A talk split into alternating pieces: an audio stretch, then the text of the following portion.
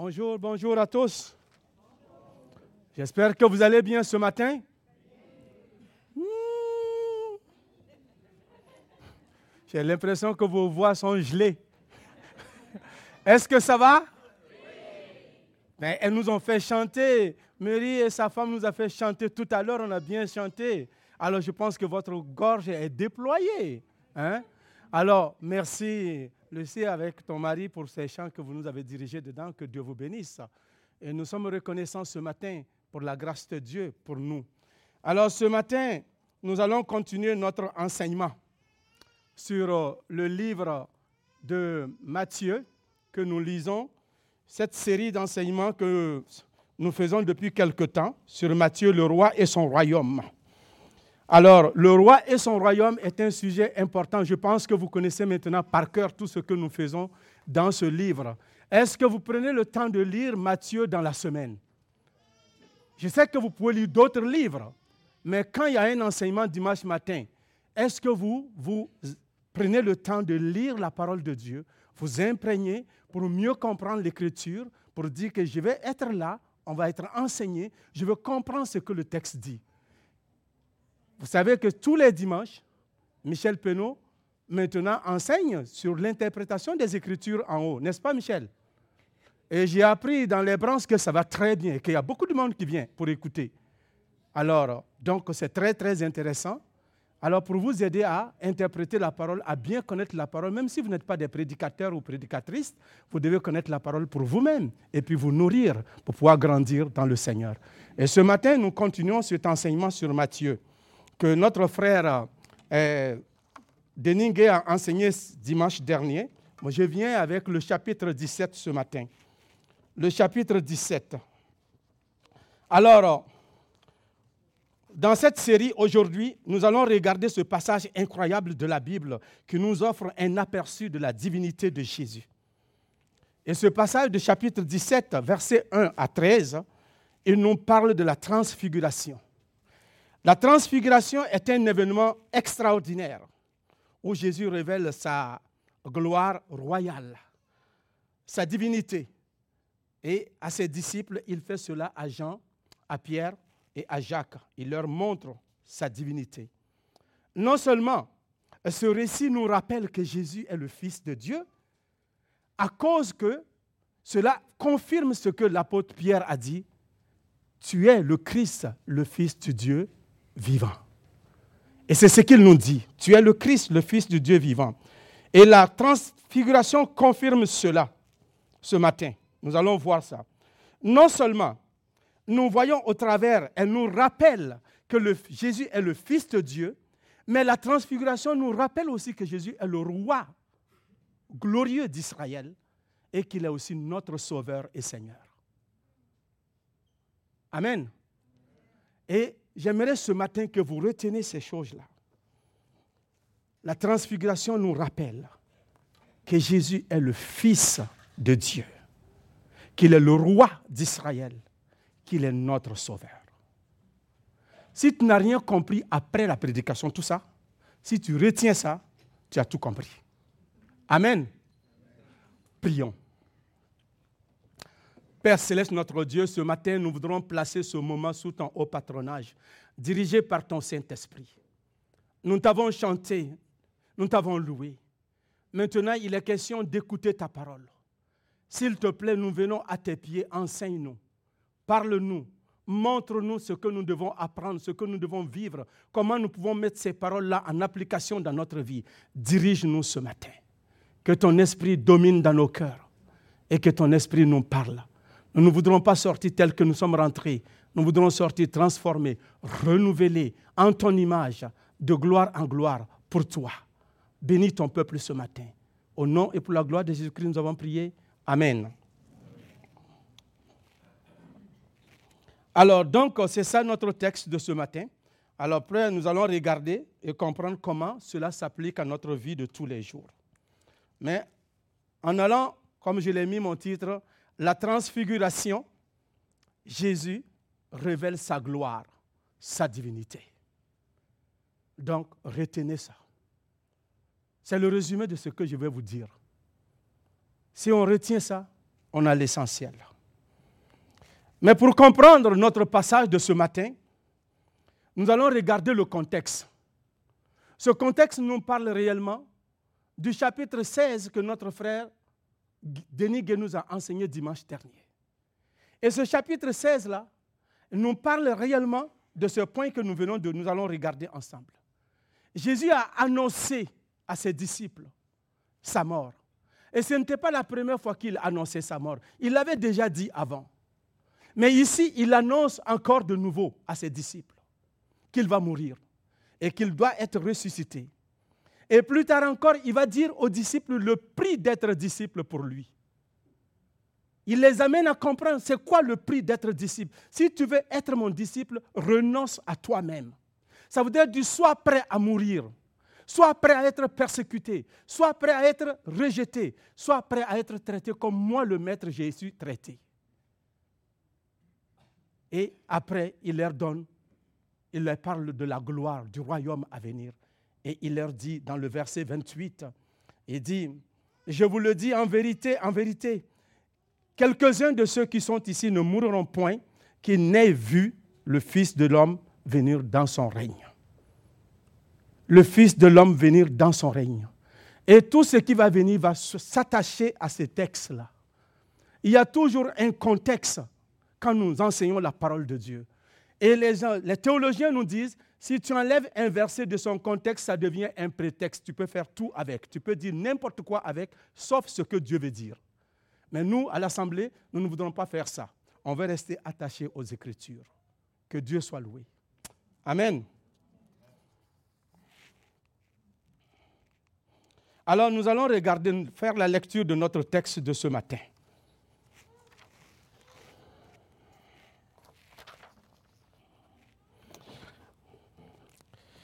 Six jours après, Jésus prit avec lui Pierre, Jacques et Jean et son frère. Il les conduisit à l'égard sur une haute montagne. Il fut transfiguré devant eux.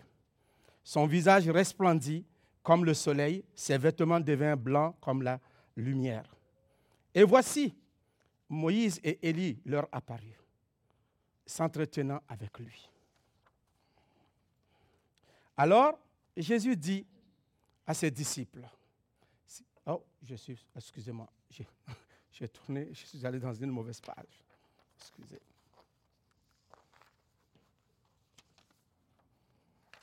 la suite était là. Pierre, prenant la parole, dit à Jésus, Seigneur, il est bon que nous soyons ici. Si tu veux, je dresserai ici trois tentes, une pour toi, une pour Moïse et une pour Élie. Comme il parlait encore, une nuée lumineuse les couvrit. Et voici, une voix fit entendre de la nuée ces paroles. Celui-ci est mon fils bien-aimé, en qui j'ai mis toute mon affection. Écoutez-le. Mais Jésus s'approchant, écoutez-le. Verset 6. Lorsqu'il entendit cette voix, les disciples tombèrent sur leurs faces et ils furent saisis d'une grande frayeur. Mais Jésus s'approchant, les toucha et dit, Levez-vous, n'ayez pas peur. Ils se levèrent, ils levèrent les yeux et ils le virent seul. Ils ne le virent que, Jésus seul. Comme ils descendaient de la montagne, Jésus leur donna ce ordre. Ne parlez à personne de cette vision jusqu'à ce que le Fils de l'homme soit ressuscité des morts. Les disciples furent à cette question. Pourquoi donc est-il, pourquoi donc les scribes disent-ils qu'Élie doit venir premièrement? Il répondit, en fait, qu'Élie doit venir. C'est vrai qu'Élie doit venir, établir toutes choses.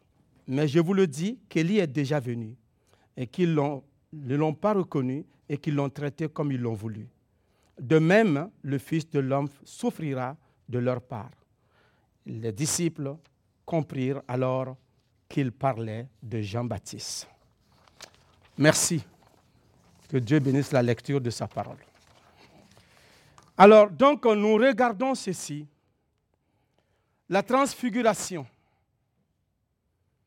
Et dans ce passage que nous venons de voir, Jésus, le texte nous dit que Jésus va monter. Jésus prend, après tout ce que nous venons d'entendre, après avoir parlé à ses disciples, Jésus prend avec lui six et trois personnes. Pierre, Jacques et Jean. Qu'est-ce qu'il fait? Et l'Écriture nous dit, dans le verset 1, six jours après, je me suis posé la question, six, six jours après quoi? Six jours après qui? Six jours après avoir dit quoi? Six jours après avoir annoncé sa mort à ses disciples. Six jours après avoir dit aux disciples le prix d'être disciple. Alors, il dit à ses disciples-là, il prend Jésus, euh, pardon, il prend Pierre, Jacques et Jean, il monte sur la montagne avec eux. Il choisit ces gens-là parmi tous. Oh, pourtant, on sait que dans la Bible, il a douze disciples. Mais pourquoi c'est les trois là qu'il a pris? Pourquoi ces trois? L'Écriture ne nous dit pas. Mais probablement, c'est pour ces gens-là sont dans son intimité plus que d'autres. Probablement, peut-être que ces gens-là étaient plus faibles dans la foi, qu'il fallait fortifier leur foi, passer plus de temps avec eux. On ne sait pas, le texte ne nous dit pas. Mais ce qui est sûr, il a pris trois personnes et puis il les a amenés. Si on regarde dans la longueur, dans, dans le passé, tous ces trois-là sont des pêcheurs. C'est des collègues. Ils ont, fait ils ont fait la pêche ensemble. Ils faisaient la pêche. Alors Jésus les prend et puis les amène avec lui.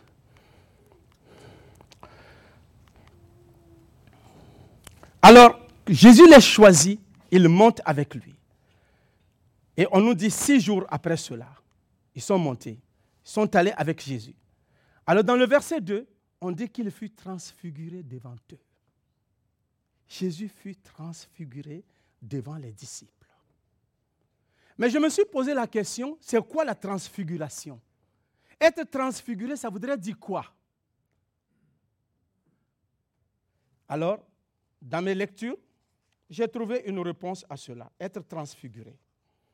La transfiguration, c'est quoi pour nous? Quand je regardais cela, la transfiguration, c'est un mot grec. On peut dire, dans le mot grec, ça veut dire des métamorphoses. Cela veut dire être transformé, subir un changement radical. Et dans Romains chapitre 12, verset 2, il est dit, ne vous conformez pas au siècle présent, mais soyez transformés par le renouvellement de l'intelligence, afin que vous discerniez quelle est la volonté de Dieu, ce qui est bon, agréable et parfait. Alors le mot transformé là voudrait dire métamorphose. Soyez métamorphosés, soyez transformés radicalement. Le chrétien doit connaître un changement radical pour être à l'image de Christ. Et nous utilisons souvent le symbole ou bien cette, euh, cette illustration quand une chenille passe de l'état de chenille à papillon. On dit que la chenille s'est métamorphosée. Amen. Alors ici, la transfiguration est une métamorphose. Changement radical transformé d'un instant. Et les disciples voient cela, que Jésus est transformé. Ils ont peur. Ils sont surpris. Ils ne l'ont jamais connu sur cette euh, façon. Ils l'ont vu faire des miracles. Ils l'ont vu nourrir 5000 personnes. Ils l'ont vu faire des miracles, guérir des paralytiques. Mais le voir dans un autre aspect qu'ils n'ont jamais vu, non. Alors les disciples sont surpris on dit, l'apôtre Pierre lui dit, Seigneur, il est bon que nous soyons ici. Je vais construire trois tentes. Une pour toi, une pour Élie, une pour Moïse. Alors, l'apôtre Pierre est confortable. Il a tellement vu quelque chose de merveilleux qu'il veut que ça continue. Il veut rester dans ce confort. Il ne veut pas qu'il parte. Seigneur, on ne quitte pas ici. C'est l'endroit où Dieu nous visite. C'est l'endroit où c'est bon pour nous. On va rester là. Est-ce que Jésus écoute cela? Non. Pendant qu'il parlait, l'Écriture nous dit que sa parole a été coupée. Une autre voix se fait entendre du ciel. Mais on va arriver là. Une autre voix se fait entendre du ciel. Mais avant que je ne touche cela, on va voir que cette transfiguration a eu lieu. Jésus a changé, s'est métamorphosé. Et les gens peuvent douter de cela. Mais vous ne devez pas douter. la transfiguration est un fait. Ce n'est pas un mythe. La transfiguration s'est produite. Et l'écriture est claire dessus comme nous venons de le voir. Il fut transfiguré devant eux. Son visage changea. Son visage resplendit comme le soleil. Et ses vêtements deviennent blancs comme la lumière. Et c'est que Matthieu nous rapporte. Donc ce n'est pas réellement un mythe, ni de la science-fiction, mais c'est un fait. Pourquoi? Parce que des témoins étaient là. Des témoins étaient là. L'apôtre Pierre est un témoin, Jean est un témoin, Jacques est un témoin. C'est pourquoi plus tard, l'apôtre Pierre va confirmer cela par son écrit. Dans 2 Pierre 1, 18, il dit, nous avons entendu cette voix venant du ciel lorsque nous étions avec lui sur la sainte montagne. On ne nous a pas raconté, on ne nous a pas rapporté, mais nous étions témoins. Donc, des gens peuvent souvent douter. Est-ce que cela a eu lieu? Est-ce que c'est vraiment vrai? La Bible est un mythe, c'est de la science-fiction. Ces gens-là, ils sont capotés. Mais il y a des témoins. La transfiguration a changé la vie de Pierre.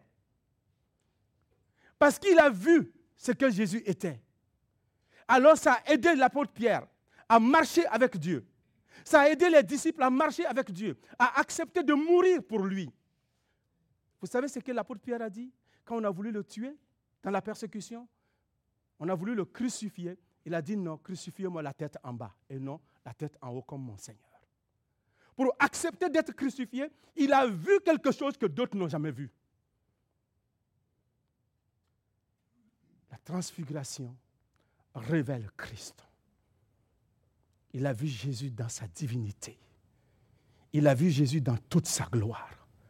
Il a vu Jésus dans sa puissance. Il a vu Jésus dans son règne qui vient. Il a seulement enlevé un voile sur ça pour que le disciple voie. Et ça a changé toute la vie de ces hommes-là. Ce matin, nous pouvons nous poser la question. Qu'est-ce que tu connais de Jésus qui peut changer ta vie? La révélation que Dieu t'a donnée a-t-elle changé ta vie? La révélation que tu as de Christ chaque jour, au travers de sa parole, au travers des prédications, au travers des enseignements, au travers de l'expérience que tu vis tous les jours, comment cela affecte-t-elle ta vie, ton quotidien? Mais eux, ça a changé leur vie. Amen.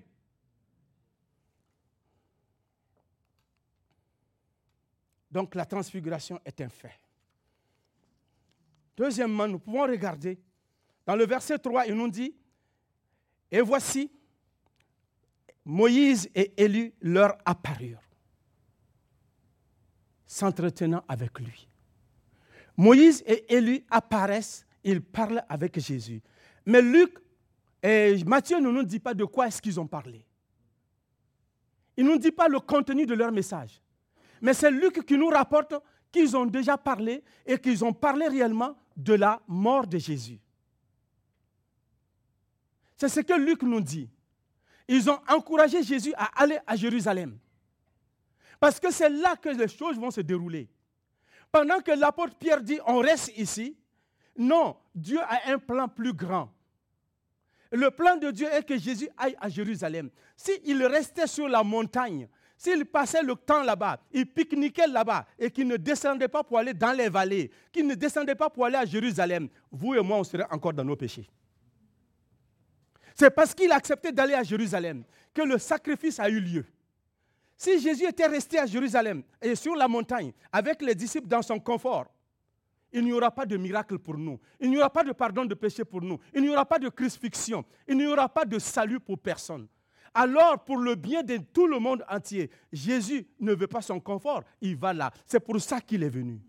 Pendant que l'apôtre Pierre avait un, autre, plan pour Jésus, Seigneur, on reste ici.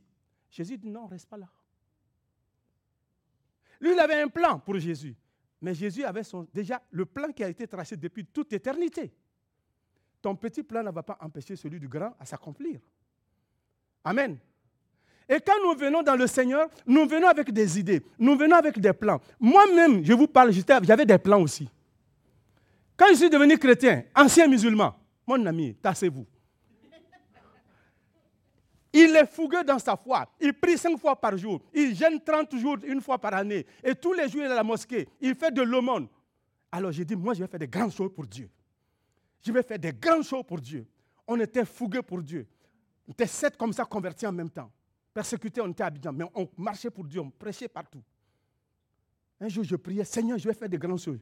Jusqu'au moment où le Seigneur me dit, Adama, tu ne feras pas de grandes choses pour moi. C'est moi, je vais faire des grandes choses avec toi.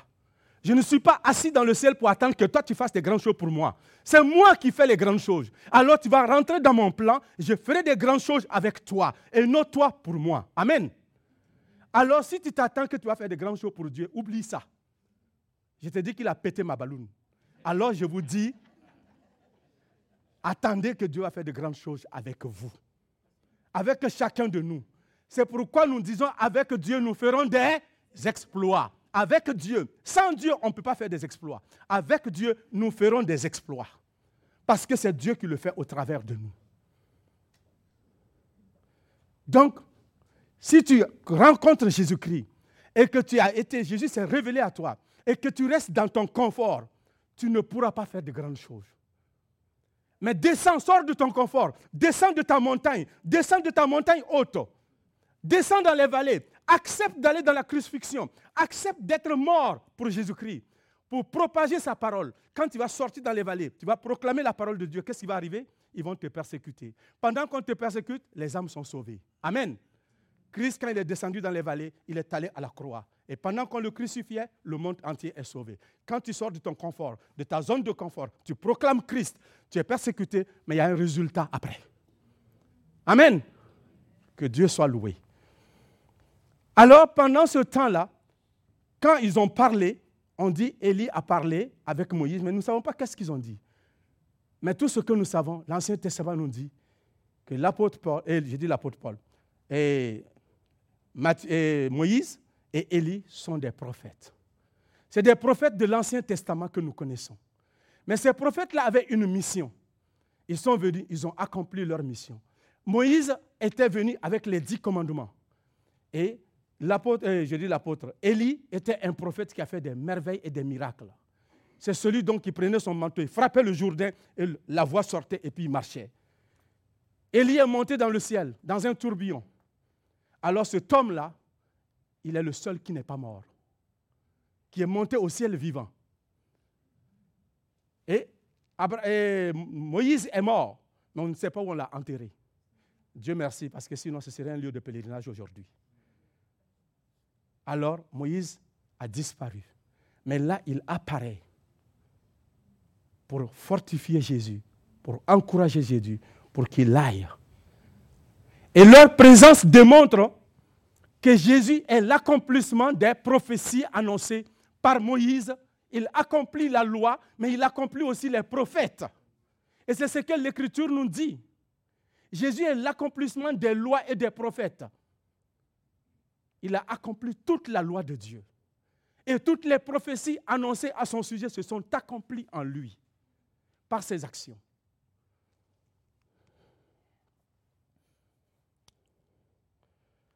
Et nous avons vu que la proposition de Pierre ici n'était pas une bonne proposition. Alors, on continue. Dans le point 3, la voix du ciel. La voix du ciel on dit qu'au verset que nous venons de voir, verset 5, on nous dit, comme il parlait encore, comme qui parlait encore? Pierre. Le même Pierre qui a dit dans le chapitre 16, tu n'iras pas à la mort. Quand Jésus dit, je vais mourir, il dit, non, loin de toi cela. Il dit, éloigne-toi de moi, Satan. Tes pensées ne sont pas les idées, pensées de Dieu. Ce même Pierre dit, on va rester là. Et pendant qu'il parlait, on nous dit quoi? Une nuée lumineuse les couvrit. Et voici, une voix fit entendre du ciel, de, la nuée, ces paroles. Celui-ci est mon fils bien-aimé, en qui j'ai mis toute mon affection. Écoutez-le. Quand la nuée descend, la nuée dans l'Ancien Testament est la présence de Dieu, la manifestation de la présence de Dieu. Et vous avez, si vous vous rappelez, quand Israël est sorti de l'Égypte, en partant dans le pays promis, ils étaient dirigés par la nuée le jour et par la colonne de feu la nuit. Alors, dans la tente d'assignation où Dieu avait donné à Israël pour pouvoir s'approcher de lui, alors quand Dieu se manifestait avec Moïse, les enfants d'Israël voyaient la nuée descendre dans cet endroit-là. Alors ils savaient que Dieu était présent et que Moïse était en conversation avec le Créateur. Alors ici, sur la montagne, pendant que l'autre parlait, alors la nuée descendit. La présence de Dieu se manifeste. La manifestation de Dieu est là. Par la parole, non seulement la nuée descend, mais une voix se fait entendre. Qu'est-ce que la voix dit Celui-ci est mon fils bien-aimé en qui j'ai mis toute mon affection. Comme au jour du baptême de Jésus, dans le Jourdain. Quand Jésus se faisait baptiser, on dit que le ciel s'ouvra et une voix se fait entendre. Celui-ci est mon fils bien-aimé en qui j'ai mis toute mon affection. Mais là-bas, il n'y a pas eu de nuée. Mais ici, il y a la nuée qui descend. La présence de Dieu. Parler. Non seulement, la voix dit, c'est mon fils. Qu'est-ce que cela voudrait dire? La déclaration de Dieu. Dieu déclare que Jésus-Christ est son fils. L'identité de Jésus-Christ est témoignée par le Père céleste et non seulement par les autres autour, mais par le Père céleste. Ce que l'apôtre Pierre avait dit par révélation, tu es le Christ, le Fils du Dieu vivant. Mais Dieu lui-même confirme cela par sa voix. Celui-ci là, c'est mon Fils bien-aimé. Le ciel approuve Jésus-Christ. Le Père déclare que sa paternité vient de lui. C'est mon enfant. C'est comme mon père se lève en public et puis dit, oui, c'est mon gars. Quand ton papa se lève en public, il dit tout le monde, c'est le fils de qui? Il dit, oui, c'est le mien. Et tu es fier quand ton père dit ça, hein? parce que tu dis, c'est pas caché. Il n'a pas eu honte de moi. Alors le Père n'avait pas honte de Jésus. Il lui dit que c'est son fils. Il témoigne. Un, Dieu témoigne la paternité, que Jésus est son fils. Deux, qu'est-ce qu'il dit dans ce passage-là? Il dit, écoutez-le. C'est mon fils. Écoutez-le. C'est ce que la voix divine confirme. Cette voix divine du Père confirme l'identité du Fils en tant de Jésus en tant que Fils de Dieu. Personne ne peut mettre ça en doute. Quand j'étais dans l'islam, on nous dit Jésus n'est pas le Fils de Dieu. Et encore, les musulmans continuent de le dire que Jésus n'est pas le Fils de Dieu. Ils se basent sur un verset coranique que Mohamed a fabriqué pour dire ça voudrait dire quoi? Dieu n'a jamais enfanté, il n'a jamais été enfanté, il n'est le père de personne. Alors, pour eux, Dieu ne peut pas avoir d'enfant. Mais la Bible dit que Jésus est le Fils de Dieu. Qui peut nier ça? Le ciel même s'ouvre et dit, c'est mon fils. Toi, tu es qui pour nier ce témoignage-là? Donc, Jésus est le Fils de Dieu. Amen.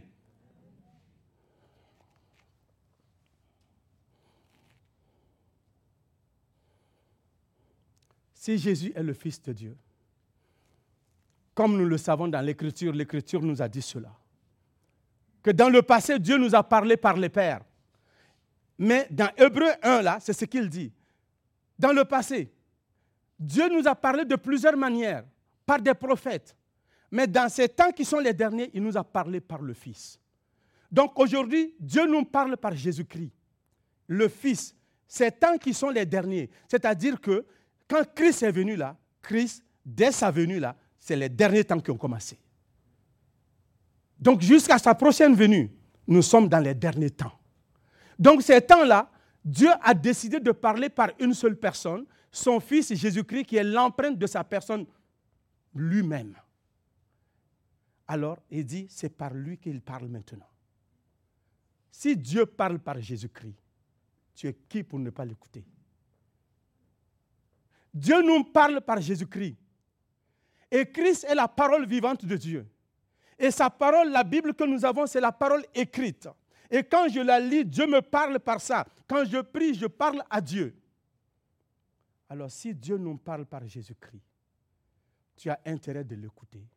Si tu écoutes un autre, tu es hors à côté de la plaque. Dans Deutéronome 18, verset 15 à verset 18, Dieu promet à Moïse dans le désert, pendant qu'ils étaient sur le mont, le mont Horeb, il lui promet que je susciterai parmi tes frères un prophète comme toi vous l'écouterez. Et ce prophète que les gens doivent écouter, c'est Jésus-Christ. Il est là maintenant. Nous devons l'écouter. les musulmans essayent de prendre ce verset, le tordre pour faire dire que c'est Mahomet. Alors j'ai dit, mais ils étaient à l'exode avec eux, les Arabes? Quand Jésus parlait, quand Dieu parlait à son peuple, les Arabes étaient-ils là? Non. Est-ce qu'un Ismaélite va appeler, un Juif va appeler un Ismaélite son frère? Non. Il dit, je susciterai du milieu de tes frères. Il s'agissait d'Israël. Alors un prophète comme toi, vous l'écouterez. C'est ça. Écoutez-le.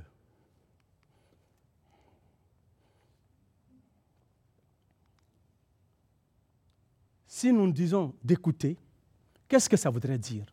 Ça voudrait dire obéissez. Ça voudrait dire faire ce qu'il nous demande. Ça voudrait dire d'être là où il veut que nous soyons. Ça voudrait dire exécuter ce qu'il nous dit de faire, obéir à ses commandements. C'est ce que ça voudrait dire. Écoutez-le. Quand quelqu'un dit il ne m'écoute pas, ça voudrait dire qu'il ne fait pas ce que je lui dis. N'est-ce pas? Écoutez-le.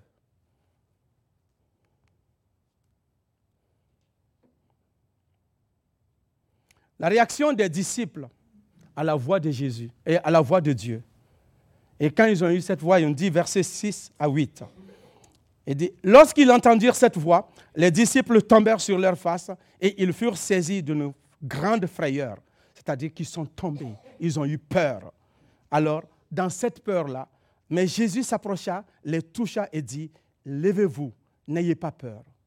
Ils se levèrent, ils, ils levèrent les yeux et ils ne virent que Jésus seul.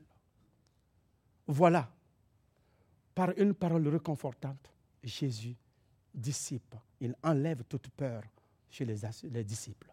Il transforme leur peur en assurance. Il les rassure. Ce matin, tu as peur? Si la révélation de Dieu te fait peur, si la voix de Dieu te fait peur, c'est normal. Mais cette voix ne, veut pas te tuer, ça ne va pas te faire du mal. Et la parole de Dieu est réconfortante. Mais la parole du monde nous trouble. La parole du diable nous trouble. Mais celle de Dieu renouvelle nos forces. Alors maintenant, à la descente de la montagne, quand il descendait, alors il parle à ses disciples. Jésus demande aux disciples de garder silence. On dit comme il descendait de la montagne, Jésus leur, leur donnant cet ordre, ne parlez à personne de cette vision jusqu'à ce que le Fils de l'homme soit ressuscité des morts. Ce que vous venez de voir, ne le dites à personne. J'ai dit, mais c'est merveilleux, moi là. J'ai vu quelque chose que personne n'a jamais vu. Je suis dans l'intimité de Yahvé. Alors moi, je peux aller parler, non? Je vais dire à tout le monde, c'est une bonne nouvelle. Mais tu es le Fils de Dieu. J'ai été témoin, j'ai vu. J'ai même vu la gloire, que tu es le roi d'Israël. Ce message que tu as prêché pendant des années et que personne ne voulait te croire. On te chassait du temple, personne ne voulait accepter ton message. Moi, je suis témoin, je vais courir dans toutes les rues. Jésus, laisse-moi faire, je vais courir pour toi, je vais dire à tout le monde. Ils vont savoir. Et tu seras vraiment le superstar après, ils vont te t'introniser tout de suite. Mais justement, c'est ce que Jésus ne veut pas. Il ne veut pas être intronisé avant le temps. Parce qu'il y a un temps donné il va être intronisé au temps de Dieu, au temps de son Père. Amen. C'est ça. Il y a des choses que nous devons savoir garder jusqu'au temps voulu pour dire. Les bonnes choses sont bien, mais tout n'est pas toujours bon à dire. Il y a des choses qu'il faut attendre avant de le dire. Chez nous, il arrive, mes frères africains qui sont là, peuvent le savoir. En Afrique, quand une femme est enceinte, on ne le dit pas tout de suite. On attend que le ventre commence à pousser la robe, et qu'elle a porté une grosse robe. Cette grande robe commence à grandir. Et là, tu vas savoir par toi-même des fois. Le ventre va s'annoncer lui-même. Les gens ne le diront pas. C'est une bonne nouvelle, mais on garde jusqu'à ce que ça s'annonce par soi-même. Amen. Il y a des choses comme ça dans la parole de Dieu. Alors la question que les disciples ont posée à Jésus, ils ont posé cette question. Les disciples lui posèrent cette question. Pourquoi donc les scribes disent-ils qu'Élie doit venir premièrement?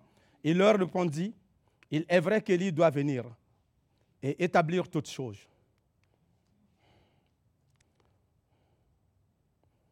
Mais je vous le dis qu'Élie est déjà venu et qu'ils ne l'ont pas reconnu et qu'ils l'ont traité comme ils l'ont voulu.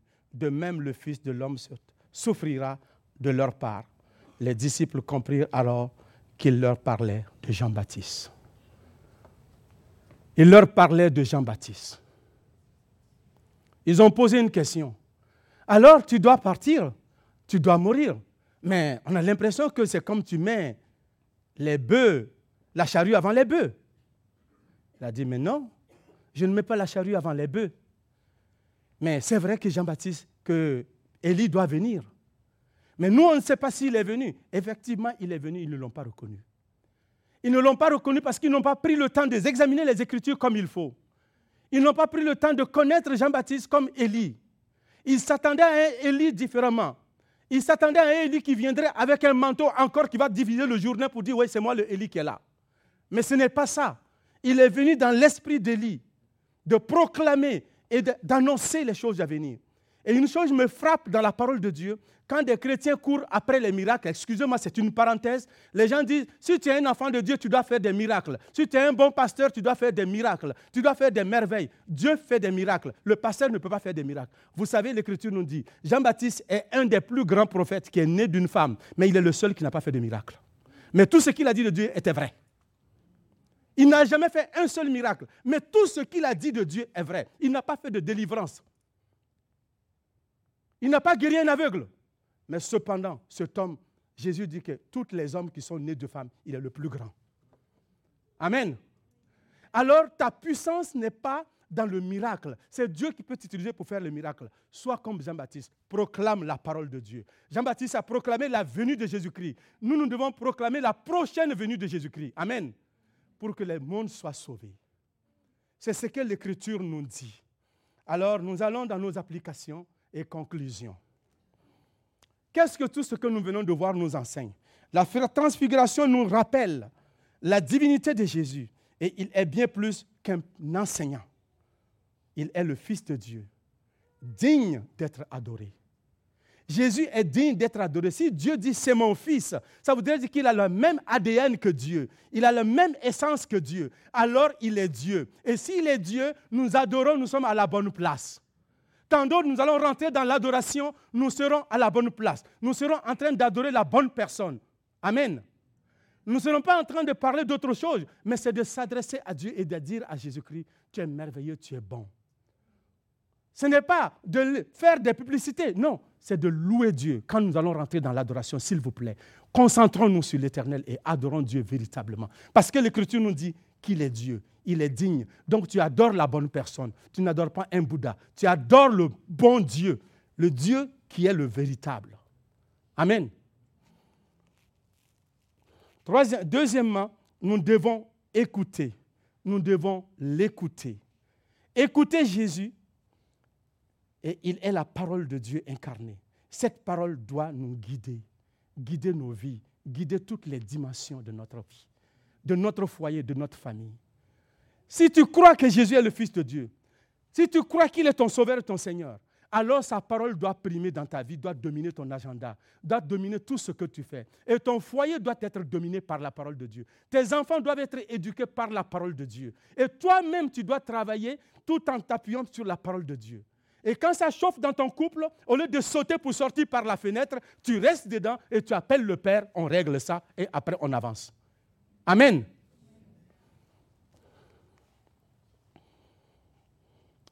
Dernier point, la présence de Dieu. La présence de Moïse et d'Élie montre la continuité de l'histoire du salut. Et cela est l'accomplissement de la formule du salut que Jésus a apporté. Ça accomplit tout.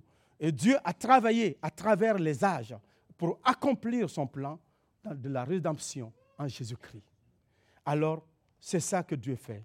En conclusion, la transfiguration de Jésus est un événement puissant qui confirme sa divinité, son autorité en tant que Fils de Dieu. Elle nous appelle à écouter sa parole, à suivre ses directives, pardon, à suivre ses directions dans nos vies. Et cet enseignement nous rappelle l'importance de Jésus-Christ dans notre foi et nous inspire à le suivre avec dévotion. Alors, maintenant, nous allons comprendre ce point. Notez bien. Jésus est le Fils de Dieu. Écoutons-le et adorons-le. Que Dieu nous bénisse.